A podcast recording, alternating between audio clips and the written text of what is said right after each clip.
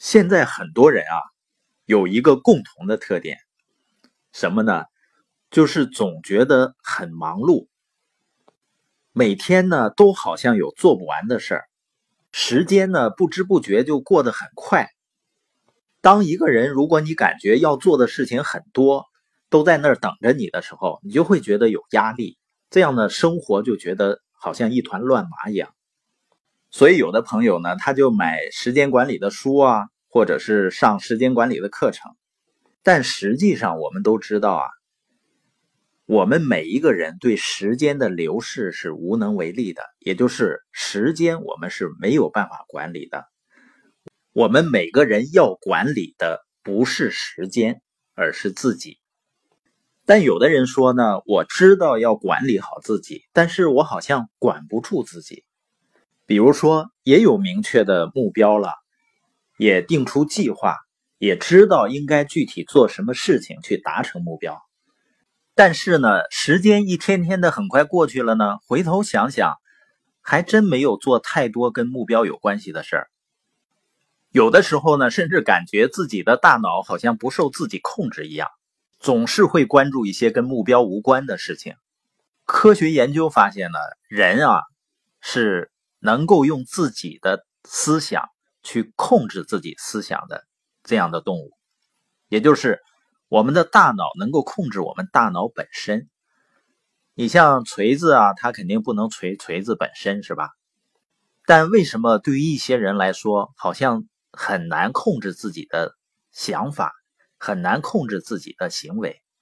我们想一想，小孩子，越小的孩子呢，他有的时候知道。某些事儿那么做是不对的，但是他偏要去做，那是因为什么呢？原因都是一样的，都跟心智的成熟程度是有关系的。那我们听播音也好，去阅读也好，然后听完播音呢，去思考，然后去分享自己的感受，然后去实践，这个过程实际上就是一个人心智成熟的过程。我们有时候会说某个人出场了，气场强大，那就意味着他的心智经过历练是成熟的。比如这几天我遇到了几个创业者，他们都在经营着自己的生意，肯定都会面临困难和挑战，但是呢，他们的心智成熟度不同，就反映出来他们面对困难和挑战时候的态度就不一样。你看，我们都生活在同一个世界哈，但是呢，又各自生活在自己的那个版本中，也就是每个人呢都是编剧，在编写着自己人生的剧本。那改变心智，让自己的心智更成熟，意味着什么呢？就意味着属于自己的那个版本的世界将会随之改变。因为一个人有了正确良好的心智呢，才有可能在人生的选择中做出尽可能准确的判断。这样呢，就能够在正确的时间，用正确的方式去做正确的事情，而且遇到挑战的时候呢，会有正确的态度。那整个生活肯定会改变的。那听播音最好的成长是什么呢？就是你要。跟别人分享你感受的东西，因为教才是最好的学习方法嘛。我在生活中遇到很多人啊，他们实际上是蛮勤奋的，就是指的在工作上，但是呢，却不愿意思考，也就是他学了东西以后呢，不愿意深入的思考，然后把它去分享出来。所以我称这些人呢是既勤奋又懒惰。但是只有思考并且实践，才能够真正的磨练我们的心智。因为我们要想把自己听到的东西、学到的东西分享出来，我们就必须自己想清楚，才有可能写清楚或者是讲清楚。那这个过程呢，就是锻炼我们思维的最好的方法。有这么一句话啊，就说只有学会正确的思考，才意味着一个人。真正进化成了人，当然跟着思考的一定是行动，因为不管你学到了一个道理多么有道理，它多么有用，多么有意思，它暂时还跟你一点关系都没有。只有当你按着这个道理去做了以后，对你来说，这个道理才算是真的有用，真的有道理。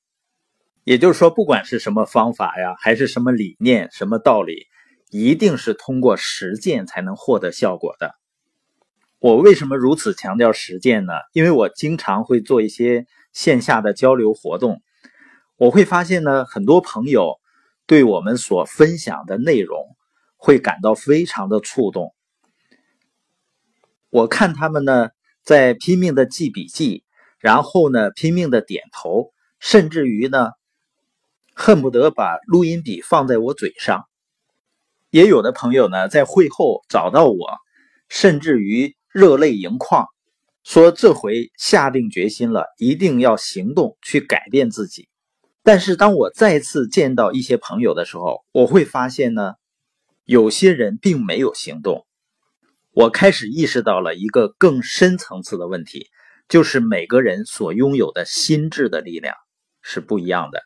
因为心智能力的差异呢，会使人们因为相同的理由，比如说呢，一个有挑战的、特立独行的生意，人们会做出截然相反的选择。